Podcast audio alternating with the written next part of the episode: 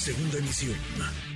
Manuel López San Martín, en MBS Noticias le decía, conversamos ayer el caso de la UNAM, esta toma de rectoría, vandalizaron el edificio eh, principal, también un mural de Siqueiros, grafitearon las puertas, intentaron romper vidrios. ¿Qué pasa en el Politécnico? ¿Por qué hay paros en las escuelas o en algunas escuelas del Instituto Politécnico Nacional? Tenemos en la línea telefónica a un docente, no sé si es un hombre, por un asunto de seguridad, para respetarle la identidad, el anonimato, pero es docente de la ESCA, de una ESCA del Politécnico Nacional. Gracias por la confianza. Muy, muy buenas tardes.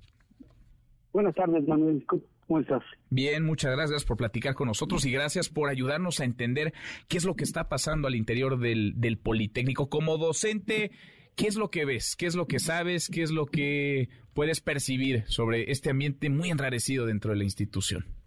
Eh, desafortunadamente, eh, veo una lucha muy grande de intereses, una lucha muy grande de intereses en donde todos tratan de llegar al poder, ¿no? Donde todos tratan de llegar al poder. El día de hoy están tratando de emular lo que hicieron en 2014 los estudiantes, tratando de, hoy hacer que destituyan al director general, eh, que apenas va a cumplir tres años en el cargo.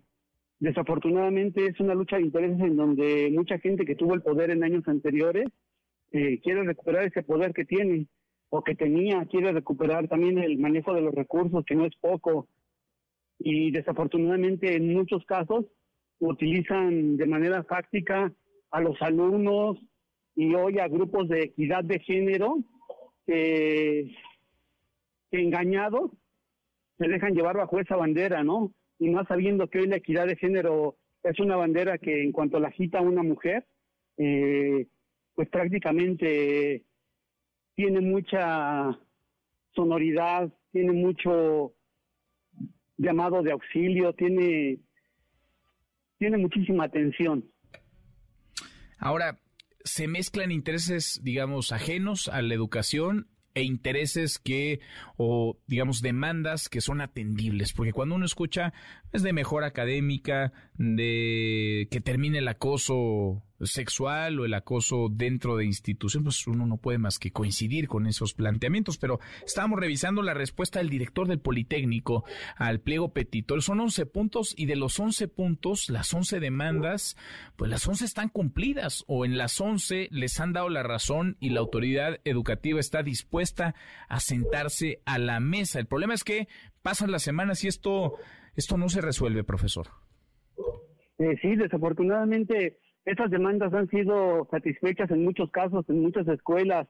Se han tenido mesas de diálogo, ha habido disposición tanto del director general, de los secretarios. Ya hubo destitución de gente dentro del Politécnico como el exsecretario general, que curiosamente parecía que era uno de los que manejaba ahí todos, todos estos engranajes, no todos estos hilos. Eh, desafortunadamente yo veo que cumplen y cumplen las este, peticiones de los alumnos o de los supuestos alumnos, y ellos no ceden, ¿no? Ellos no ceden y cuando uno se da cuenta que, por ejemplo, pides en tu pliego petitorio que se cambien todos los equipos de cómputo. en tres años no se puede cambiar un equipo de cómputo de una escuela de tal magnitud, de Politécnico por completo, no se podrían cambiar. ¿Por qué? Porque recordemos que esto se maneja a través de, de un presupuesto y es un presupuesto que no va directamente para el equipo de cómputo, va asignado a diferentes partidas.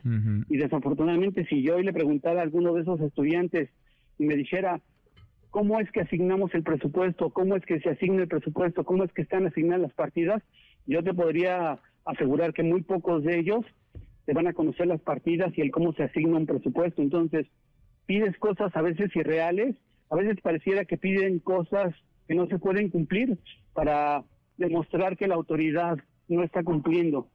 Pero luego se van a planos más allá, personales, en donde dicen, quiero que se destituya un director. Ah, pero también quiero que después de que lo destituyan ya no pueda tomar ningún cargo dentro del Politécnico. Entonces ahí ya no hay una petición real, ¿no? Ya ahí hay un conflicto de intereses de algunas personas que quieren llegar al poder y que desafortunadamente, te digo, han utilizado a, a grupos estudiantiles y a grupos de equidad de género dentro del instituto para ver por sus intereses personales.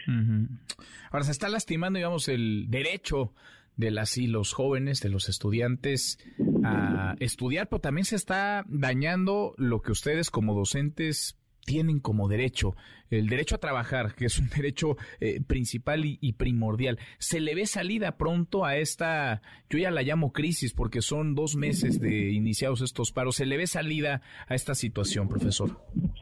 Eh, no, no se le ve salida desafortunadamente, Manuel, porque como tú lo decías, ¿no? Incluso en un reportaje que yo leí tuyo, eh, pues las peticiones han sido cumplidas en su mayoría.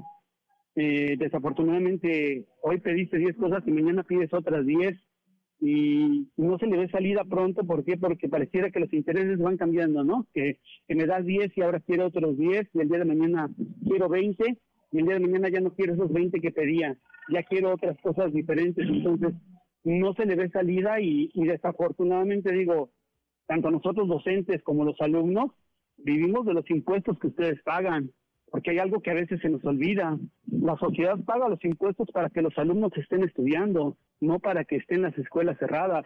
Además, este país necesita de manera urgente la preparación académica. ¿Y cómo podemos tener una preparación académica? ¿Cómo podemos estar diciendo que estamos exigiendo una preparación académica cuando las escuelas están cerradas?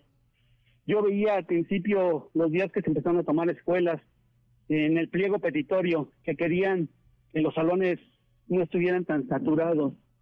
Por aquí, por, por la escuela, hay un lugar que, es un lugar de, yo le digo, de bici perdición los días miércoles, jueves y viernes, y está atiborrado y está saturado, y pregunta cómo ahí no se quejan de la proximidad, no se quejan del cubrebocas, no se quejan de todo eso que, que se quejaron al principio de este paro, al principio de estas demandas. Pues vamos a seguir muy de cerca como lo hemos seguido este este pues esta toma de instalaciones, este paro en varias escuelas, institutos, tanto en el Politécnico como en la UNAM. Muy valioso escuchar a alguien que lo ve desde adentro y que tiene pues, una, una, parte importante de la película para comprender, una pieza importante del rompecabezas para irlo armando. Profesor, gracias, gracias por la confianza. Gracias a ti, Manuel. Buenas tardes. Gracias, muy buenas tardes. Un docente de la ESCA, de la Escuela de Contaduría y Administración del Politécnico, una de las unidades, vamos a decir su nombre porque así nos lo ha pedido, porque así andan también los amagos y las amenazas, pero vaya, es valioso escuchar la voz de quien desde el conflicto, desde dentro del conflicto, eh, lo vive, lo recibe y trata de una manera pues valiente de compartir lo que sucede para que cambie esta realidad. Son dos meses ya con escuelas tomadas, con planteles eh, cerrados, secuestrados, porque están pidiendo cosas a cambio de entregarlos. Es un secuestro. Vamos a ver, vamos a ver si esto se resuelve y, si no es mucha molestia, a ver si las autoridades educativas y las autoridades académicas se toman esta crisis, tanto en la UNAM como en el Politécnico, que está afectando a miles de estudiantes en serio. Noticias.